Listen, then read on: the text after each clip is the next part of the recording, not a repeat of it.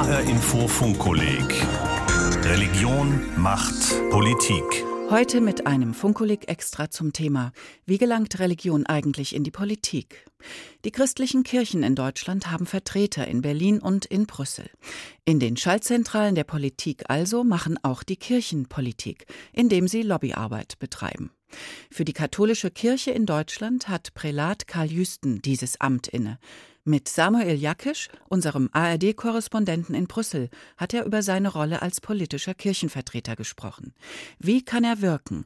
Welche Aufgaben und vor allem welchen Einfluss hat er?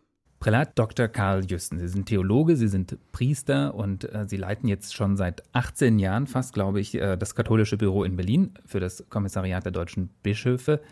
Das ist ein ziemlich langer Titel. Wenn Sie sich äh, vorstellen, Menschen, die Sie noch nicht kennen, was sagen Sie denen? Wie stellen Sie sich vor? Ich vertrete die Interessen der Deutschen Bischofskonferenz am Sitz der Bundesregierung und in Brüssel. Das tun viele, also die Interessenvertretung im politischen Berlin arbeiten ja viele tausend Interessenvertreter für diverse Branchen, für Verbände, für NGOs, für Unternehmen, für Genossenschaften. Was ist denn der Unterschied zwischen denen und Ihnen?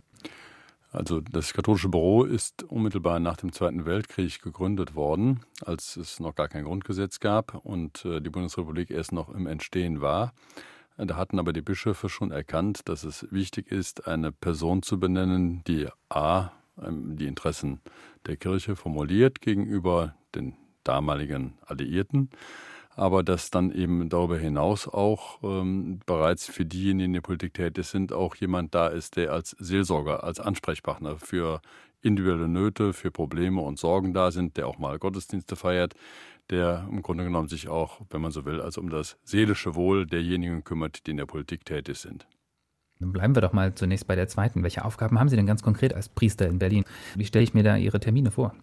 Das ist eigentlich sehr ähnlich wie die Aufgabe eines Pfarrers. Ich feiere Gottesdienste mit den Abgeordneten, teils Heilige Messe mit den katholischen Abgeordneten, teils ökumenische Abge Gottesdienste, dann auch zusammen mit meinem evangelischen Kollegen.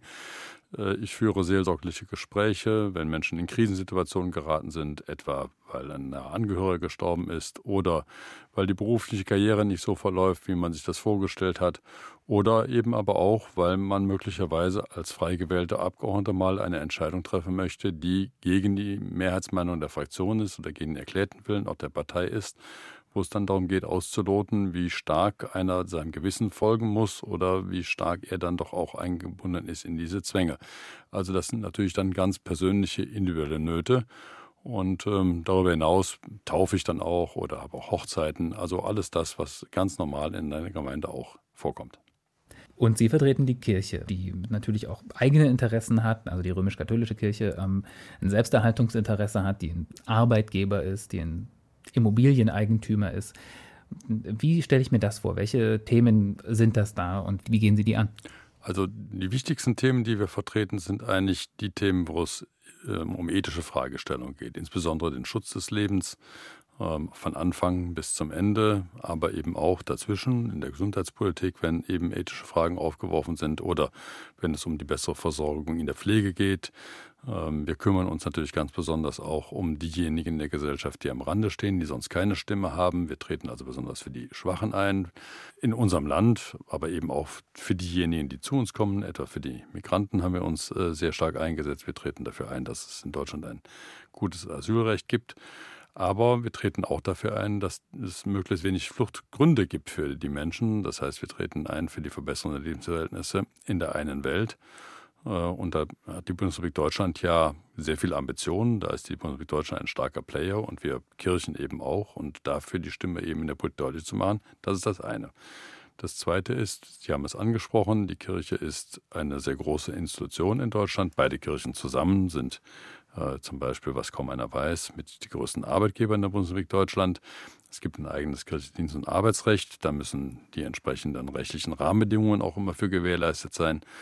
Wir haben hm, Themen im Baurecht, Sie haben das angesprochen, wenn sich etwa bei Schieferdachverordnungen etwas ändert, dann sind wir als Eigentümerin der meisten Schieferdächer in Deutschland, denn die Kirchen haben überwiegend nur Schieferdächer, natürlich oftmals davon direkt betroffen. Wenn etwa eine ökologisch sinnvolle Maßnahme äh, gemacht werden soll, dann unterstützen wir sie, wenn sie ökologisch sinnvoll ist.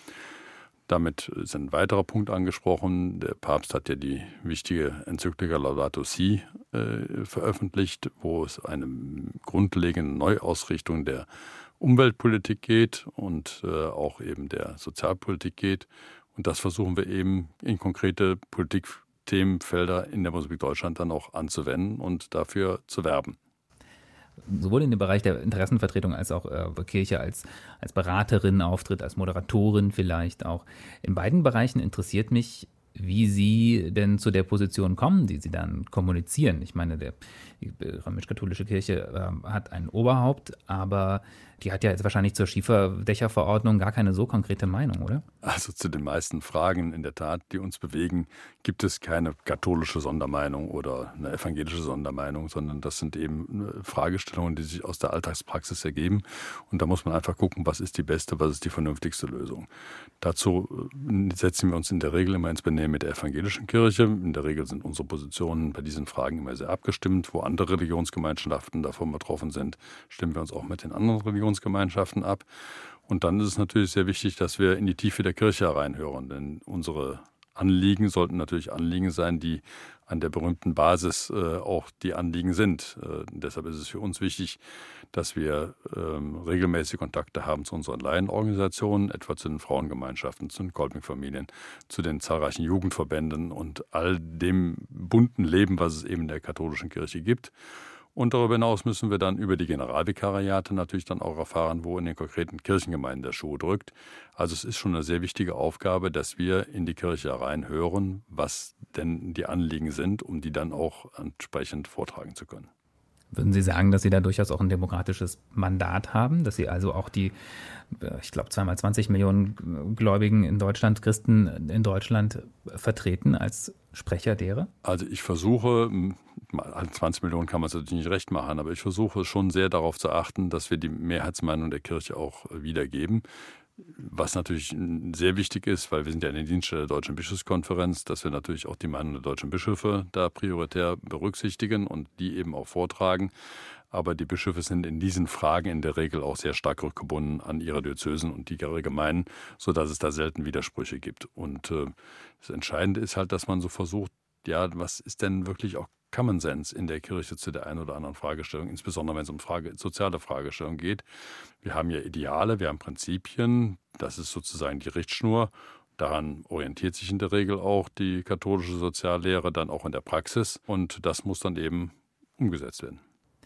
Aber diese Ideale, diese Richtschnur, die hat ja doch einen gewissen Anspruch auch an sich selbst. Also, oder mal anders gefragt, die Kirche ist eine Institution, die zu bestimmten Themen die Wahrheit vertritt. Kann man denn da in der Demokratie überhaupt mitarbeiten, wo es ja doch eher um Kompromisse geht? Ich glaube, man muss unterscheiden. Es gibt Glaubenswahrheiten, die sind nicht Gegenstand der Demokratie. Da würde auch der Staat kein Interesse daran haben, über diese Fragen überhaupt auch zu diskutieren. Und dann gibt es natürlich Fragestellungen, die sich aus dem Glauben heraus ergeben, wo wir als Christen eine bestimmte Position zu einnehmen, von dem wir sagen, ja, die ist für uns wahr, wie etwa der Schutz des Lebens, des ungeborenen Lebens, aber eben auch der Schutz des alten Lebens, aber auch besonderen Schutz derer, die sich für die Sicherheit in unserem Land äh, äh, engagieren. Und da haben wir schon einen ganz besonderen Anspruch, der dann auch politisch wird und den muss man dann auch in der Politik vertreten.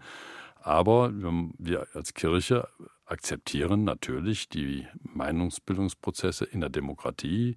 Die gehen eben anders als ähm, die Prozesse die in, einer, in einer Religionsgemeinschaft. Die werden, hier wird nach Mehrheit abgestimmt und da sind wir als Kirche dann noch gute Demokraten und akzeptieren Mehrheitsentscheidungen, selbst wenn sie nicht unsere Position wiedergeben, die wir lieber realisiert hätten. Wie, wie, wie, stelle ich mir das vor? Wie werden Sie gehört, wenn Sie diese Positionen formulieren? Wie treffen Sie die Menschen? Wie kommen Sie ins Gespräch? Sind das institutionelle Ebenen oder doch eher informelle? Wie konkret sieht das aus? Also können wir mal ein Beispiel nehmen. Wir hatten in der vergangenen Legislaturperiode eine lange Diskussion um die Frage der Erlaubtheit des assistierten Suizids oder eben, dass es weiterhin verboten bleibt, so wie das bisher auch in der Rechtsordnung war. Da haben wir dann zuerst einmal uns befragt, wie ist die Position der Kirche zum Suizid insgesamt. Da ist ja bekannt, dass die katholische Kirche den Suizid als nicht eine äh, gute Lösung betrachtet für Menschen, die in existenzielle Sorgen kommen und die eigentlich ihrem Leben ein Ende bereiten wollen, dass wir sagen, man muss den Menschen, die im Grunde genommen an ihrem Leben so hadern, dass sie sich selber töten wollen, muss man helfen und äh, eben nicht dadurch, dass man ihnen also ein Präparat äh, ermöglicht, sondern dadurch, dass man ihnen hilfende Menschen an die Seite stellt. Deshalb haben wir uns sehr stark dafür eingesetzt, dass die Palliativmedizin in unserem Land verbessert wird. Äh, das haben wir gegenüber den Abgeordneten des Deutschen Bundestages vorgetragen, das haben wir gegenüber der Regierung vorgetragen, darüber haben wir auch in der Öffentlichkeit geworben, etwa über die Medien und in unseren eigenen Organisationen. Und ähm, offenkundig haben unsere Argumente doch so weit Früchte getragen, dass der Gesetzgeber in weiten oder eigentlich überwiegend unserer Auffassung dann auch gefolgt ist. Das ist dann ein schöner Erfolg. Aber wir haben auch schon Themen gehabt, wo äh, unserer Auffassung nicht gefolgt wird, etwa bei einigen Fragen zum Embryonenschutz und dann haben wir das als gute Demokraten hingenommen und gesagt, ja, dann, wenn der Gesetzgeber das so wollte, oder etwa die Einführung der Homo-Ehe, die hat die katholische Kirche auch abgelehnt, aber wenn der Gesetzgeber das jetzt so will, dann akzeptieren wir das.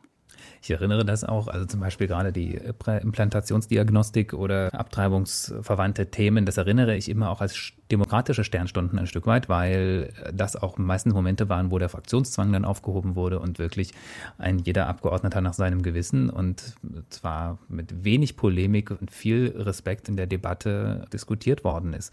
Aber das ist ja dann doch eher seltener. Der Alltag sieht ja wahrscheinlich doch ein bisschen grauer aus, oder? Das sind die großen Themen, aber gerade daran sehen Sie in der Art, wie wir uns die Debatte eingegeben haben, dass wir das eben als gute Demokraten auch tun, dass wir eben äh, auch in sehr schwierigen Themen Debatten führen können, ohne Schaum vor dem Mund und ohne, dass die Gesellschaft auseinanderbricht, sondern im Gegenteil, dass die Gesellschaft in diesen Debatten dann auch zueinander findet und die unterlegene Position dann die andere Position hinterher auch äh, akzeptiert. Und die andere Fragestellung, die ist natürlich, wie ist es bei anderen, bei Alltagsfragen, etwa bei der Frage äh, Mindestlohn. Wie verhält sich die Kirche zum Mindestlohn? Da haben wir gesagt, ja, wenn es in der Tat so ist, dass in weiten Teilen äh, der Mindestlohn äh, notwendig ist, damit es überhaupt eine Lohngerechtigkeit gibt, äh, dann äh, akzeptieren wir den Mindestlohn, auch wenn wir sonst dafür sind, dass die Tarifparteien natürlich ihren Mindestlohn, ihren Lohn selber aushandeln. Aber auf der anderen Seite war dann die Frage gestellt, wie halten wir es denn in der Kirche selber mit unseren Mitarbeiterinnen und Mitarbeitern? Gilt dann der Mindestlohn für sie auch? Da mussten wir dann aufpassen, dass durch den Mindestlohn nicht das Lohnniveau in den Kirchen selber abgesenkt wurde, weil wir in der Regel höhere Löhne bezahlen als der Mindestlohn. Und auf der anderen Seite, wenn dann Tarifvereinigungen, Vereinbarungen erzielt werden, wo auch dann etwa unsere kirchlichen Bereiche von betroffen werden, dass wir die Möglichkeit haben, da einbezogen zu werden. Und das ist uns im konkreten Gesetzgebungsverfahren gelungen. Da haben wir mit den Ministerien gesprochen, natürlich zunächst einmal mit den Ministerialbeamten, die das ausarbeiten. Dann wurde das politischer, dann eben dann auch mit den Staatssekretären und mit den Ministern, die dafür zuständig waren. Und am Ende des Tages wird ein solches Gesetz ja durch den Bundestag verabschiedet, sodass wir dann auch mit den im Bundestag vertretenen Parteien darüber äh, ins Benehmen gesetzt haben. Das war damals in der Großen Koalition. Da war dann unser prioritärer Ansprechpartner dann die Union und die SPD. Aber wir reden auch immer mit der Opposition, weil uns es wichtig ist, dass die Opposition unsere Anliegen auch erstmal kennt, äh, aber eben auch äh, möglicherweise sogar auch für unser Anliegen eintritt, weil uns ist es wichtig, einen möglichst breiten Konsens in unseren Fragen zu bekommen. Das sind ja sehr verschiedene Strategien auch. Und sei es erstmal das Vorzimmer oder die Referenten, ähm, Formulierungshilfen anzubieten bei Texten, immer wieder Türklinken zu putzen und so. Und dann gibt es diejenigen, die eher die Öffentlichkeit suchen, die Pressemitteilungen schreiben, die vielleicht eine Demonstration organisieren oder ein Pressefrühstück, was auch immer. Wie würden Sie da beschreiben, welche Themen passen zu welchen Strategien für die katholische Kirche? Oftmals ist es in der Tat auch so, dass die Politik auf uns zukommt und uns um Fachexpertise bittet, weil wir in bestimmten Bereichen einfach auch sehr wichtige und große Anbieter sind. Und dann nehmen wir teil an Anhörungen, die ja der Gesetzgeber vorsieht, sowohl in Brüssel wie eben aber auch hier auf nationaler Ebene in Berlin, aber auch es gibt ja auch Länderbüros. Manchmal müssen wir auch die Presseöffentlichkeit suchen. Das hängt vom Thema ab, auch vom Interesse der Öffentlichkeit an den äh, Fragestellungen. Manche Themen drängen sich auf. Für andere etwa die Frage, ob Ordensleute im Pass weiterhin ihren Ordensnamen tragen dürfen. Das ist jetzt kein großer Aufreger, der es in die Tagesschau äh, schafft. Aber äh, wenn wir jetzt etwa äh, andere Fragen haben, die wichtiger sind, etwa zum sexuellen Missbrauch oder sowas, das sind natürlich Themen, die dann auch in der Öffentlichkeit groß diskutiert werden. Da überlegen wir natürlich auch, wie wir das medial begleiten. Jetzt ist Deutschland ja ein säkularer Staat. Es gibt eine Kooperation, aber eben auch eine Trennung zwischen Staat und Kirche. Wie sieht das denn die römisch-katholische Kirche in Deutschland? Wünschen Sie sich Nähe zum Staat? Wünschen Sie sich Mitspracherecht? Also das jetzige Staatskirchenverhältnis, was wir haben, beruht ja im Wesentlichen auf der Weimarer Reichsverfassung, die in diesen Paragraphen nach wie vor auch Geltung noch haben, dessen Jubiläum wir ja in 2019 feiern. Äh, das hat sich unseres Erachtens sehr bewährt, weil es gibt einerseits den Kirchen einen sehr frei, großen Freiraum und auf der anderen Seite kann der Staat aber auch bestimmte Dinge regeln, wo er mit den Religionsgemeinschaften ins Gespräch kommen möchte, wie etwa beim Religionsunterricht oder bei der Seelsorge in den Gefängnisanstalten oder bei der Seelsorge in, bei der Polizei oder eben auch bei der Bundeswehr. Und äh, darüber hinaus ist ja in Deutschland auch sogar der, die, Theologenausbildung staatlich äh, mit organisiert. Also da gibt es sehr viele Berührungspunkte und da hat der Staat seine Sphäre und da hat die Kirche ihre Sphäre. Das Staatskirchenrecht in Deutschland ist aber auch so ausgestaltet, dass es nicht nur exklusiv für die Kirchen äh, gilt, sondern für alle Religionsgemeinschaften. Und gerade die jüngsten Debatten, die wir in der Islamkonferenz in Deutschland geführt haben oder die auch beim Deutschen Juristentag äh, geführt wurden, haben gezeigt, dass das Staatsreligionsrecht, muss man eigentlich richtig sagen, oder das Religionsverfassungsrecht in Deutschland so ausgestaltet ist, dass alle Religionsgemeinschaften dort nach ihrer Art, nach dem, wie sie das möchten, zu Hause sein können. Und deshalb sind wir sehr dafür, dass wir dieses äh, Verhältnis beibehalten. Aber es ist ja auch eins, das Sie ziemlich privilegiert.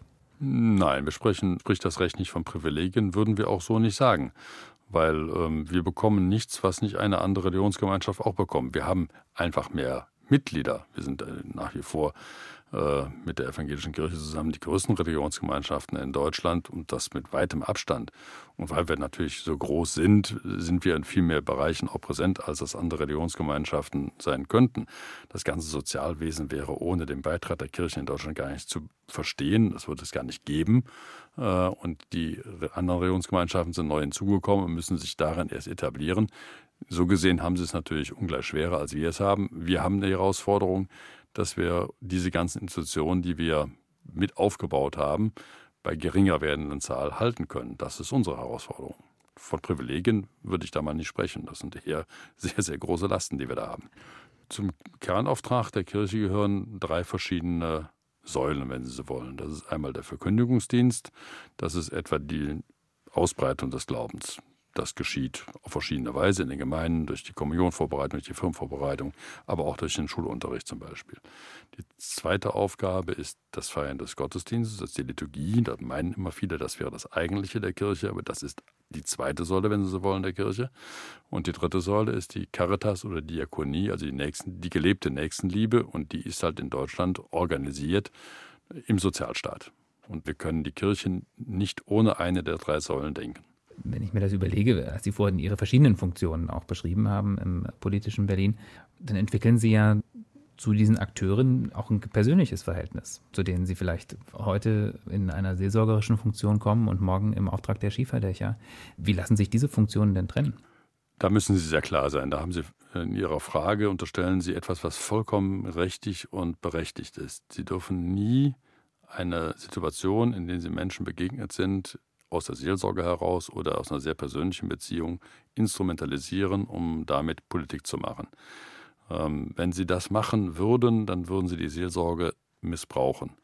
Und Sie würden nicht wie ich das schon 18 Jahre machen, wenn Sie das missbrauchen würden. Denn dann würden Sie in der Politik sehr schnell kein Gehör mehr finden, weil die Leute sagen, der missbraucht seine Rolle als Geistlicher, um äh, politisches Lobbying zu betreiben.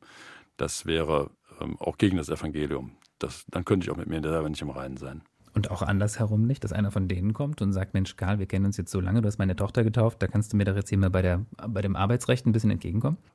Äh, nee, würde ich auch genauso wenig machen. Würde ich dann auch nicht akzeptieren. Sie, unterschätzen Sie nicht Politikerinnen und Politiker. Die sind viel klüger, als man ihnen manchmal unterstellt. Und im Übrigen gibt es ja auch immer noch eine breite Öffentlichkeit wie die Medien, äh, die sowas ja auch munter beobachten. Und die würden dann uns schon auf die Finger klopfen. Haben Sie den Eindruck, dass die aktuelle deutsche Regierung personell eine erstaunlich fromme ist? Ob der einzelne Politiker fromm ist oder weniger fromm ist, das müssen Sie ihn selber fragen. Da würde ich jetzt überhaupt kein Urteil mehr anmaßen. Ich stelle wohl fest, dass wir jetzt sehr viele Politikerinnen und Politiker im Parlament haben, aber auch in der Bundesregierung haben, die nach wie vor eine sehr hohe kirchliche Bindung haben und von sich selber aus sagen, dass sie aus ihrem christlichen Glauben heraus Politik betreiben. Das freut mich natürlich, das werden Sie wahrscheinlich verstehen. Äh, und ich glaube auch, dass es gut ist für unser Land. Hat sich das verändert in 18 Jahren? Also sind das mehr geworden oder weniger? Oder gehen Leute damit einfacher oder anders oder offener um? Ähm, dass sie sich zu ihrem religiösen Glauben bekennen, das ist immer sehr unterschiedlich. Das hängt sehr stark von der jeweiligen Person ab. Die religiöse Bindung ist eigentlich in den letzten Jahren relativ konstant. Die einen oder anderen gehen damit öffentlicher um und die anderen vielleicht weniger öffentlich. Ähm, da würde ich sogar sagen, ist der Anteil derjenigen, die religiös gebunden sind im Deutschen Bundestag größer als äh, im Rest der Bevölkerung. Vielleicht, weil der christliche Glaube nach wie vor immer eine sehr hohe Motivation auch darstellt, Gesellschaft positiv zu verändern, zum Besseren zu machen. Äh, und deshalb finden, glaube ich, viele äh, junge Menschen aus den Kirchen heraus nach wie vor den Weg in die Politik. Was ich gut finde, das könnten von mir aus immer auch noch mehr sein. Und die Rolle der Kirche in dieser selben Zeit? Da sind wir dann auch einfach schon mal unbequem und das ist ja das Evangelium. Das soll ja auch unbequem sein. Ganz zum Schluss habe ich noch eine Frage, weil wir ja hier in Brüssel sind und wir uns auch diese Ebene ansehen. Da sind ja die Bischofskonferenzen noch ein bisschen komplizierter vertreten, als das bei Ihnen ist. Und wie häufig bekommen Sie denn diesen Prozess mit, dass Interessen vielleicht auch in Richtung Brüssel über Berlin gespielt werden, gerade weil es ein bisschen einfacher ist, vielleicht Menschen, die man schon länger kennt in der eigenen Regierung ähm, oder in der eigenen Hauptstadt von der eigenen Position zu überzeugen, als jetzt ein Apparat in Brüssel. Welche Rolle spielt Europa in Ihrer Arbeit? Europa ist zunehmend wichtiger, weil viele äh, Regelungen, die nationales Recht werden, bereits in Europa vorgegeben sind durch die verschiedenen Formen der Beschlüsse. Und deshalb schauen wir natürlich sehr, sehr wach auch hin, was in äh, Brüssel bzw. in Straßburg passiert. Die Bischöfe in Europa haben sich deshalb zusammengeschlossen in der sogenannten Comeze, das ist der Zusammenschluss aller europäischer Bischofskonferenzen. Und dort versucht mein Kollege im Grunde genommen, die verschiedenen Positionen der nationalen Bischofskonferenzen zu bündeln und dann auch einheitlich vorzutragen. Da kann es manchmal sein, dass es sinnvoll ist, dass er das direkt über das Parlament macht oder über die Kommission macht. Bisweilen ist aber auch der Rat gefordert und wenn der Rat gefordert ist, dann kommt er natürlich auch dann auch auf mich zu und sagt immer, wie ist das, kannst du das nicht über die deutsche Bundesregierung nochmal einspeisen, diese oder jene Fragestellung. Äh, und da stimmen wir uns ab und da, das funktioniert eigentlich problemlos. Das hängt in der Regel von der Art des Entscheidungsgegenstandes ab. Wenn das im Rat beschlossen wird, dann muss die nationale Regierung ran. Wenn es im Parlament beschlossen wird, dann muss natürlich das Parlament ran. Äh, da sind wir als katholische Kirche vielleicht etwas besser aufgestellt als andere Kirchen, weil wir ja nicht nationale Kirchen sind, sondern weil wir Weltkirche sind und äh, wir von daher natürlich nochmal eine andere Vernetzung zwischen den verschiedenen Bischofskonferenzen haben, als das etwa die evangelische Kirche in Deutschland hat, obwohl die in Brüssel exzellent aufgestellt ist mit einem eigenen Büro. Äh, darum beneide ich sie dann bisweilen schon mal auch, weil sie da äh, unmittelbare Zugänge hat, als ich die habe. Und wahrscheinlich beneiden Sie andererseits vielleicht die katholischen Kollegen aus der Republik Frankreich um ihren Job in Berlin, oder? Ja, da sprechen Sie was Gutes an. Die nationalen Bischofskonferenzen haben ja ihre eigenen Erfahrungen mit ihrem jeweiligen Staatskircheverhältnis. Und da machen wir oftmals die Erfahrung etwa, dass Bischofskonferenzen äh, aus anderen Teilen Europas gar nicht verstehen, wie das sein kann, dass etwa die Kirche in Deutschland so engagiert sich in die Politik eingibt. Das ist in Frankreich äh, zum Beispiel äh, unvorstellbar. In Polen äh, mischt sich die Kirche dann wiederum noch wieder ganz anders ein, manchmal auch sehr viel detaillierter, wo wir dann als Deutsche sagen, hm, würde ich mich da so einmischen und da würde ich mich doch eher zurückhalten. In Spanien, Italien ist es wieder anders. Also die unterschiedlichen Staatskirche-Verständnisse kommen in Brüssel natürlich nochmal ganz anders zusammen. Äh, und da hat mein Kollege eine sehr große Aufgabe, das immer alles unter einen Hut zu bringen als Vertreter der Kirche in Brüssel und Berlin. Prälat Dr. Karl Jüsten war das in einem Funkkolleg Extragespräch mit Samuel Jackisch. Wie findet Religion ihren Weg in die Politik in Deutschland und Europa? Darum geht es übrigens auch in Folge 22 des H-Info Funkkollegs. Religiöse Kräfte in der Politik. Vermitteln, verleiten, polarisieren. Unter anderem sind darin Karl Jüsten und sein evangelischer Kollege Martin Dutzmann zu hören. Am 11. Mai in H-Info. Sie haben das Funkkolleg erst jetzt entdeckt? Alle bisherigen Folgen gibt's auf funkkolleg.de und in der ARD Audiothek zum Nachhören. Und wer lieber lesen will, dem empfehle ich das Begleitbuch Mächtige Religion. Mein Name ist Heike Liesmann.